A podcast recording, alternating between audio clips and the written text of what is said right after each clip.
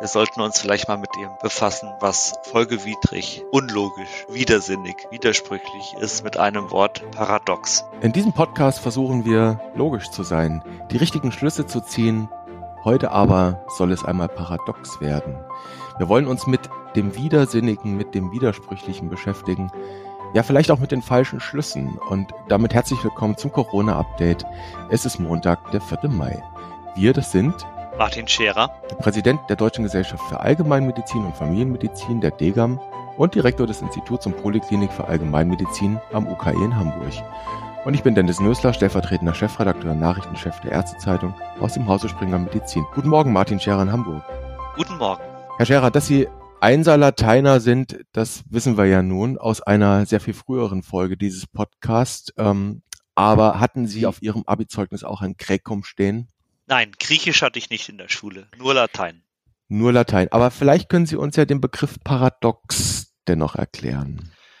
Das kommt von Paradoxos, sonderbar, oder auch im Deutschen dann folgewidrig, unlogisch, widersinnig, widersprüchlich. Ich habe am Wochenende, wir hatten ja einen Tag länger, mal im philosophischen Wörterbuch nachgeschlagen und da wird Paradoxon natürlich als rhetorisches Stilmittel bezeichnet, das die Funktion habe, Zitat, überraschende Sachverhalte gründlich bewusst zu machen und eine tiefere Auseinandersetzung mit ihnen zu provozieren. Herr Scherer, kennen Sie die Geschichte von Achill und der Schildkröte? Ich kenne sie, ja, und habe geahnt, dass Sie mich danach fragen würden. Spannen Sie uns nicht auf die Folter, erzählen Sie uns, was hat's mit Achill und der Schildkröte auf sich? Also die Geschichte geht auf Zenon zurück und wie so oft bei diesen Paradoxien und Fabeln geht es um Wettrennen, wo der Schwächere dann irgendwie gewinnt oder der vermeintlich Langsamere. Also es ist ein Wettrennen mit Achill und einer Schildkröte. Achill gibt der Schildkröte zehn Meter Vorsprung und obwohl er eigentlich sehr viel schneller sein müsste als das Tier mit dem Panzer, holt er sie nicht ein. Davon geht jedenfalls Zenon, der Geschichtenerzähler, aus. Wenn Achill zehn Meter gelaufen ist, hat die Schildkröte einen Meter nur zurückgelegt und ist insgesamt bei elf Metern. Sie hat also immer noch einen kleinen Vorsprung. Und selbst wenn Achill dann noch einen Meter weiterläuft, also elf Meter dann, hat die Schildkröte trotzdem noch zehn Zentimeter Vorsprung. Ja, das ist kurios. Das scheint nach so, einer unendlichen Funktion zu sein. Wird zwar immer geringer, aber der Vorsprung scheint nie zu verschwinden. Das ist paradox. Klingt paradox, ist es aber nicht, denn Zenon hat in seiner Geschichte nur einige Zeitpunkte betrachtet und daraus auf etwas Unendliches geschlossen. Ist es aber nicht. Es ist nicht unendlich, denn nur weil ich etwas scheinbar unendlich oft zerlegen kann, kann es dennoch endlich sein. Das heißt, wir müssen uns immer vorstellen, dass es eine Strecke ist und wir das Ganze abtragen auf einem gedachten Diagramm, bei dem x die Zeit ist und y der Weg. Und natürlich wird Achill irgendwann die Schildkröte einholen. Das ist völlig klar. Das heißt, das Paradoxon von Zenon ist nur ein vermeintliches. Es lehrt uns was, aber versuchen wir dieses Beispiel aus der Antike, aus der Rhetorik mal auf die Medizin zu übertragen, weil darum soll es ja heute gehen. Auch dort wird es, so vermute ich, sagt mir mein Bauchgefühl an diesem Montagmorgen, das Problem von Achill und seiner Schildkröte geben können, oder? Auf jeden Fall. Auch da erliegt man in dem Hunger nach Erfolgen immer wieder der Versuchung, zu kurze Beobachtungsintervalle zu nehmen, einzelne Beobachtungszeitpunkte zu betrachten und dann von einer Wirkung auszugehen, die sehr viel weiter in die Zukunft weist. Wir haben das bei vielen Endpunktstudien, wir haben das bei Screening-Studien, bei Präventionsstudien, dass man doch oft sehr lange Beobachtungsintervalle braucht, um die Wirkung wirklich abschätzen zu können. Und so ist es natürlich auch bei der Forschung zu Covid-19. Da gibt es auch Beispiele. Mhm, da kommen wir gleich nochmal drauf zurück, Herr Scherer. Also Paradoxes, ein Paradoxon kann uns beim Grübeln über eine Sache helfen, wenn wir das denn so annehmen und uns nicht einfach im Ergebnis versteigern und sagen, das ist jetzt Paradox, Punkt. Und auch in dieser Coronavirus-Pandemie erleben wir Paradoxe, ja, auf den ersten Blick scheinbar widersprüchliche Dinge. Ich nenne nur ein Beispiel, das mir durch den Kopf geht. Wir haben uns hierzulande seit vielen Wochen selbst weggesperrt, wir haben unsere Kinder weggesperrt, wir haben unsere Alten weggesperrt. Und irgendwie scheint es für manche, ganz aus der persönlichen Sicht betrachtet, irgendwie sinnlos, das getan zu haben, nach dem Motto, es ist ja gar nichts passiert mit uns, wir sind ja alle gesund, die Krankenhäuser sind leer, das war doch jetzt alles für die Katz, oder? Ja, das kann man eben nicht sagen.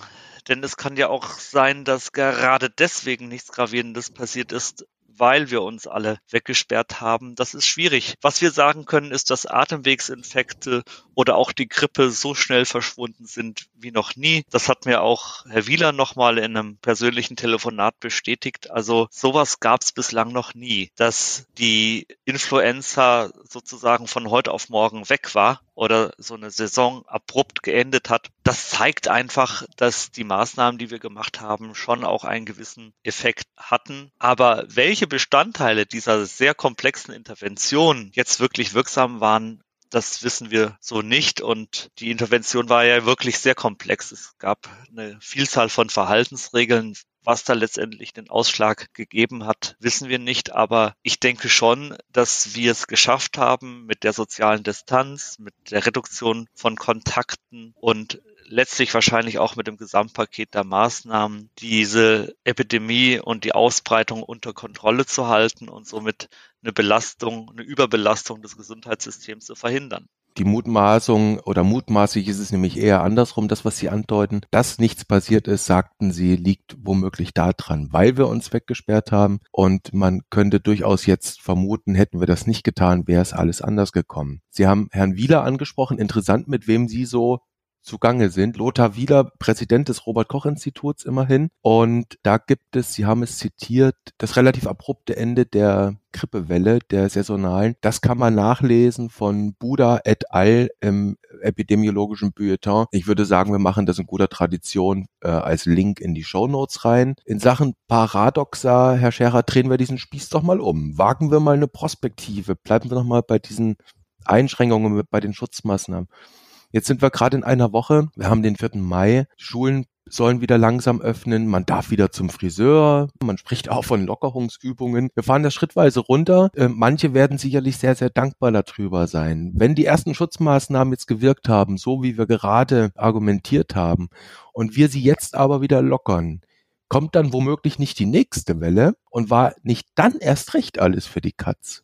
Das muss man eben verhindern. Sie erinnern sich vielleicht an unsere zwei etwas pastoraleren Episoden vor und nach Ostern, wo wir den Vergleich zur Corona-Höhle bemüht haben und gesagt haben, also wenn wir raus wollen aus der Corona-Höhle und wieder in die Freiheit hinaus, dann müssen wir bestimmte Sachen machen. Abstand halten, soziale Distanz, Hygieneregeln und Masken. Und im Grunde genommen ist es das, wir müssen die richtigen Maßnahmen machen. Wenn jeder Abstand hält, wenn jeder auf Händehygiene achtet und im öffentlichen Raum eine Maske trägt, dann kann man sehr gut Neuinfektionen verhindern. Dazu muss man dann die Leute nicht zwangsläufig wegsperren. Jena hat das übrigens gut vorgemacht als erste deutsche Kommune, die die Maskenpflicht eingeführt hat. Also ich denke, dass wir die Freiheit zurückerlangen können, aber eben diese Dinge tun müssen und dann kann das auch gut funktionieren und dann war eben nicht alles für die Katz. Herr Scherer, ich würde vorschlagen, über die Frage, ob wir jetzt bald alle Jenenser werden sollten und ob wir das dauerhaft werden sollten, das müssten wir vielleicht mal in einer separaten Folge besprechen. Das ist doch wohl noch ein großes Thema, das da vor uns steht. Ich möchte noch mal beim Begriff Paradoxa bleiben oder beim Paradoxon. Und dieser Tage ist hier und da vom sogenannten Präventionsparadoxon die Rede. Was ist das Präventionsparadoxon, dass Sie uns das nochmal erklären? Es gibt ein ganz schönes Paper, das ist inzwischen fast 30 Jahre alt von Geoffrey Rose, Strategy of Prevention. Und da erklärt er sehr schön, dass eine Maßnahme, die der Gemeinschaft großen Nutzen bringt, der einzelnen teilnehmenden Person wenig Vorteile bringt. Das bedeutet, dass wir von der individuellen Gesundheitsedukation nicht zu viel erwarten sollten, weil der Nutzen für den Einzelnen nicht groß genug erscheint und daher die Motivation für eine Verhaltensänderung für den Einzelnen dann nicht unbedingt immer gegeben ist. Wenn wir also durch Prävention etwas erreichen wollen, nehmen wir mal die kardiovaskuläre Prävention, zum Beispiel weniger Herzinfarkte, weniger Schlaganfälle, also weniger kardiovaskuläre Todesfälle, dann, so könnte es ja naheliegen, fokussiert man auf die Hochrisikogruppen. Der Autor Geoffrey Rose sagt aber, dass nur Massenstrategien effektiv sind, um einen Shift für eine gesamte Population zu erreichen. Das heißt, wenn ich wirklich was erreichen will, dann muss ich eine Maßnahme über die gesamte Population ausrollen und dafür braucht es manchmal sozialen Druck, wie zum Beispiel beim Rauchen oder bei der Gewichtsreduktion. Und in der Summe absolut betrachtet, nehmen wir nur die deutsche Bevölkerung, 83 Millionen oder die europäische in der EU weit über 500 Millionen, da merkt man dann am Ende tatsächlich ein Signal nach einer gewissen Zeit bei der ein oder anderen Strategie. Bei dem Einzelnen kommt es vielleicht nicht an, wenn er nicht gerade betroffen ist von einem Herzinfarkt, weil den vermiedenen Herzinfarkt, den spüre ich ja nicht, nicht wahr? Genau, aber dadurch, dass jeder mitmacht, erreicht man dann eben doch mehr, als wenn man sich nur auf Risikogruppen konzentriert, die zudem auch nicht leicht zu identifizieren sind. Wir hatten das Thema schon. Auch in der kardiovaskulären Prävention sind die Risikogruppen nicht immer leicht zu identifizieren, weil sie mhm. auch oft gar nicht Bestandteil der Versorgung sind oder Eingang in das Gesundheitssystem finden. Und bei den Risikogruppen, das ist vielleicht nochmal ein wichtiger Hinweis, sind wir wieder bei dem Stichwort Prävalenz am Ende und bei dem Stichwort Vortestwahrscheinlichkeit. Richtig. Dieses Präventionsparadoxon, das gibt's länger, das begleitet uns schon seit langer, langer Zeit in vielen Bereichen, auch in der Medizin. Die Frage, die sich dann natürlich stellt, nicht nur in so einer Corona-Pandemie-Zeit, sondern grundsätzlich aber jetzt natürlich auch ganz besonders, weil wir uns natürlich alle die Frage stellen müssen, wie gehen wir damit um? Gibt es denn Beispiele, wie wir klug mit diesem sogenannten Paradoxon umgehen können, so dass jeder auch bereit ist, das mitzutragen, was wir hier tun. Weil die Diskussion da draußen findet ja statt. Jetzt müsse endlich mal wieder alles gelockert werden. Ja, manchmal kann der soziale Druck helfen. Nehmen Sie mal das Beispiel Rauchen. Beim Nikotinkonsum haben wir in den letzten Jahren sehr viel erreicht. Unter anderem auch dadurch, dass Rauchen die Konnotation der Unhöflichkeit hatte. Also ich qualme den anderen nicht voll. Aus Rücksicht lasse ich das mit dem Rauchen, tu mir selber was Gutes. Beim Körpergewicht haben wir diese Kopplung mit dem Schönheitsideal, dass viele Menschen Gewicht deshalb abnehmen oder reduzieren, um eben attraktiver zu sein. Das ist eine hilfreiche Kopplung, sage ich mal. Nicht, dass ich das jetzt irgendwie gut heiße, ähm, schöne Menschen sind schlank oder so, aber es gibt diese Kopplung und diese Kopplung war für viele eben hilfreich, sich zu motivieren. Und so ist es jetzt auch. Händehygiene und Abstand halten plus Maske eben im Tausch für die Wiedererlangung der Freiheit. Wenn man sich anguckt, was wir die letzten Wochen mitgemacht haben, ist das vielleicht ein Tausch, der für manch einen attraktiv erscheinen mag oder attraktiv sein sollte. Das heißt, wir, wir könnten die, die Maske sozusagen als Freiheitsstigma betrachten. Auf der anderen Seite, Sie haben es, Sie haben bei der Adipositas nur als Beispiel oder auch beim, beim Rauchen soziale Normungen als hilfreiche Kopplung bezeichnet. Es hat natürlich auch was von, von Stigmatisierung, nicht? Also die Stigmatisierung wird dort zu einer hilfreichen Kopplung. In den USA, Stichwort Rauchen, ist das Ganze ja ganz besonders ausgeprägt. Wenn man sich mal zurückerinnert, in den 20er Jahren gehörte Rauchen zum gesellschaftlich guten Ton. Man kennt die Bilder noch, wie, wie edel die Leute da drauf waren, als sie die Zigarette in der Hand hatten. Ich meine, es muss kurz nach dem kurz nach Ende des Zweiten Weltkriegs müssen, glaube ich, 56 Prozent aller Erwachsenen in den USA noch geraucht haben und mittlerweile sind die bei knapp über 20 Prozent. Rauchen ist dort stigmatisiert gesellschaftlich. Das ja. muss man schon so sagen. Ja, das stimmt. Und die Stigmatisierung ist die schwarze Schwester des sozialen Drucks. Das heißt, wenn du das nicht machst, was sozial erwünscht ist, dann gehörst du zu den schwarzen Schafen. Da muss man aufpassen. Also wieder eine Münze mit zwei Seiten. Dessen müssen wir uns bewusst sein. Herr Scherer, zum Schluss kommen wir nochmal zum Paradoxen zurück und wir müssen über was anderes reden und jetzt tatsächlich auch etwas Corona-spezifisches, was paradox sein könnte oder was paradoxe Auswirkungen zeichnen könnte. Wir schauen mal in die USA, in die Vereinigten Staaten. Dort hat die Arzneimittelzulassungsbehörde FDA, die Food and Drugs Administration, am 1. Mai, also am Arbeiterfeiertag, eine Notfallzulassung für das Nukleosid-Analogon Remdesivir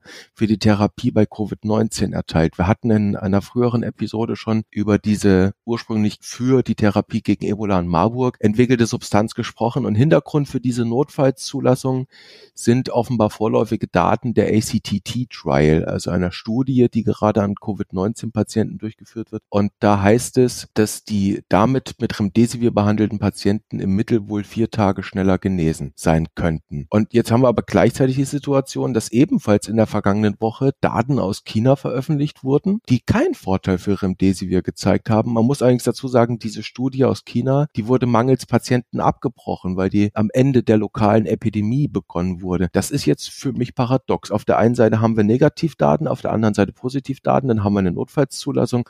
Wie gehe ich jetzt damit um, Herr Scherer? Dazu muss man erstmal sagen, dass die Studie von Wang et al die abgebrochen werden musste, im Lancet erschienen ist mit einer wirklich guten Volltextpublikation und die ACT-Studie, die liegt eigentlich nur als Studienprotokoll vor, als Studienregistrierung und dann gibt es hier und da eine Pressemitteilung. Also für mich gibt es hier im Augenblick nur eine gute Volltextpublikation von Wang et al. Und die Autorengruppe hat in zehn Krankenhäusern in Hubei in China eine multizentrische Studie durchgeführt. Es wurden Erwachsene rekrutiert, die zum einen eine bestätigte Neuinfektion von SARS-CoV-2 hatten und zum anderen ins Krankenhaus mussten und die Symptome bis zur Aufnahme zwölf Tage da waren ungefähr. Und diese Patienten, die wurden entweder intravenös mit Remdesivir behandelt oder mit dem gleichen Volumen an Placebo-Infusion. Und die gleichzeitige Anwendung von Lopinavir, Ritonavir oder Interferon oder Corticosteroiden war erlaubt. Der primäre Endpunkt war die Zeit bis zur klinischen Verbesserung, bis zum 28. Tag, definiert als die Zeit in Tagen von der Randomisierung bis zum Rückgang von zwei Punkten auf einer ordinalen Sechs-Punkte-Skala. Das ging von eins entlassen bis sechs tot oder dass sie eben lebend aus dem Krankenhaus entlassen wurden, je nachdem, was zuerst eintrat. Und der Punkt, den Sie ansprachen, war der, dass es eben sehr viele unerwünschte Ereignisse gab. Bei 102, also 66 Prozent von 155 Remdesivir-Empfängern gegenüber 50, also 64 Prozent von 78 Placebo-Empfängern. Und Remdesivir wurde wegen unerwünschter Ereignisse bei 18 Patienten vorzeitig abgesetzt gegenüber vier Patienten, die das Placebo vorzeitig abbrachen. Das ist die Untersuchung von Wang und Kollegen, wie gesagt, abgebrochen, ohne wirklich Benefit Benefit nachgewiesen. Auf der anderen Seite, Herr Scherer aus den USA, Sie haben es angedeutet, diese Daten von dem ACTT-Trial, das ist die Adaptive COVID-19 Treatment Trial, das ist eine multizentrische Untersuchung, die läuft. 68 Zentren nehmen da weltweit teil, 21 in Europa und Asien. Und da wird jetzt einfach mal in einer Pressemitteilung mitgeteilt, ohne dass also Daten vorliegen, eine wissenschaftliche Publikation, dass die mit Remdesivir behandelten 31 Prozent schneller genesen. Und das das sei sogar signifikanter Unterschied gegenüber Placebo. Das P wird hier mit 0,001 angegeben. Elf Tage unter Remdesivir, 15 Tage unter Placebo. Also ich vermute mal Best Supportive Care plus Placebo. Das kommt jetzt in der Pressemitteilung her und auf dieser Basis werden jetzt Entscheidungen getroffen, dass hier auf einmal ein neuer Goldstandard etabliert wird. Was ist davon zu halten? Ja, also im Gegensatz zu nackten Hausärzten, dem ich sehr viel abgewinnen kann, weil diese schöne Aktion Blanke Bedenken auf das Problem der fehlenden Schutzausrüstung aufmerksam macht, kann ich nackten Zahlen leider überhaupt nichts abgewinnen. Da sieht man, so wie Sie das auch schön jetzt gemacht haben, so ein paar nackte Zahlen in den Raum geworfen, haben eine unglaubliche Macht. Die Tatsache allerdings ist, dass aus diesem ACT Trial, das ist ja auch ein interessantes Akronym, ACT, tu was, mach was ut fiat aliquid, auf das mhm. irgendetwas geschehe. Aktionismus, Hauptsache wir tun was. Da gibt es eine Studienregistrierung, es gibt hier und da eine Pressemitteilung, es gibt Fauci von dem NIH, den ich eigentlich sehr schätze, aber ich habe das am Wochenende auch getwittert, dass ich seine Begeisterung zu Remdesivir im Augenblick noch nicht teilen kann. So ein paar P-Werte und Zahlen in den Raum geworfen bringen überhaupt nichts. Da braucht man Kontextinformationen, man muss muss genau wissen, was da gemacht wurde. Man muss die Bias-Quellen, die Fehlerquellen einschätzen können. Man muss die Zahlen und Werte interpretieren können. Man muss sich die Änderungen im Studienprotokoll anschauen und dann einfach durch ganz viele Details die Daten interpretieren. Und ich kann Zahlen, die da für sich irgendwo in der Gegend stehen, überhaupt nicht interpretieren und nicht bewerten und darauf jetzt eine Regel für die Kliniker in den USA zu machen, halte ich für relativ fahrlässig. Da zumal wir wissen ja auch nicht, wie die einzelnen Gruppen mit welchen Patienten zusammengesetzt sind. Also auch das ist ein Wissen, das im Moment fehlt. Sie haben eine Sache angesprochen, die ist tatsächlich auffällig, nämlich eine Änderung des Studienprotokolls. Die hat es hier regelmäßig gegeben. Das ist jetzt mal per se nichts Ungewöhnliches, dass man da Änderungen an der Studienregistrierung vornehmen muss. Was aber hier auffällig ist bei diesem, ja, bei dieser adaptiven Studie, also Nomen est Omen, dass der primäre Outcome, also das primäre Studienziel am 16. April geändert wurde. Anfangs war der primäre Outcome, also der primäre Endpunkt, eine, eine Ordinalskala aus acht verschiedenen Dingen, die untersucht werden sollten. Da war unter anderem auch Tod, also Sterblichkeit mit drin, Hospitalisierung, mechanische Beatmung, Sauerstoffgabe etc. Und am 16. April wurde das also geändert. Jetzt ist der Primary Outcome nur noch Time to Recovery. Herr Scherer, was sagt der Methodenkritiker dazu, zu so einer Ad-Hoc-Änderung mittendrin?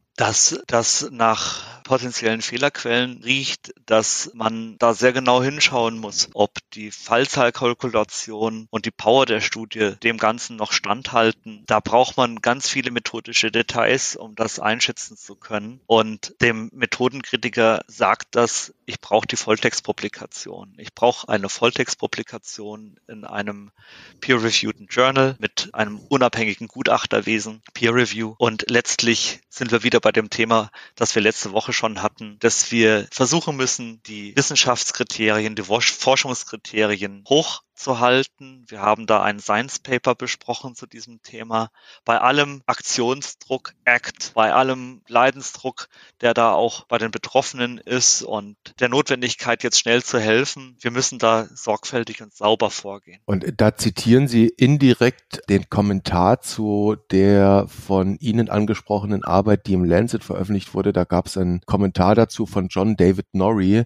Ich würde sagen, den verlinken wir auch mal drin, weil der geht im Prinzip in die absolut gleiche Richtung zu dem, was Sie sagen. Herr Scherer, jetzt sind wir schon wieder am Ende einer Episode an diesem Montag. Sie hatten schon ja meine letzte Frage eigentlich vorweggenommen, indem Sie Ihren klinischen Kollegen einen Ratschlag mit auf den Weg gegeben haben, nämlich seid vorsichtig bei diesen Daten, wartet auf belastbare Zahlen. Ähm, jetzt dürfen wir davon ausgehen, dass in den nächsten Tagen und Wochen weitere Arbeiten auf uns zukommen, mit denen wir uns werden auseinandersetzen müssen. Vielleicht haben Sie noch einen Tipp zum Ende hin, für, für sich selbst, für ihre Kollegen, für ihre Peers, wie wir den Überblick nicht verlieren in solchen Zeiten. Ja, Ruhe bewahren, sich auf qualitativ hochwertige Informationen verlassen. Es gibt da die einschlägigen Quellen. Wir sprechen immer wieder die DGAM-Leitlinie an. Es gibt aber auch noch für einzelne Fachbereiche zehn andere AWMF-Leitlinien zum Thema Covid-19. Da ist man gut beraten und ansonsten sich auf die seriösen Quellen in der Wissenschaft verlassen. Hochrangige Journals, das Arzneimitteltelegramm, BMJ, JAMA, Lancet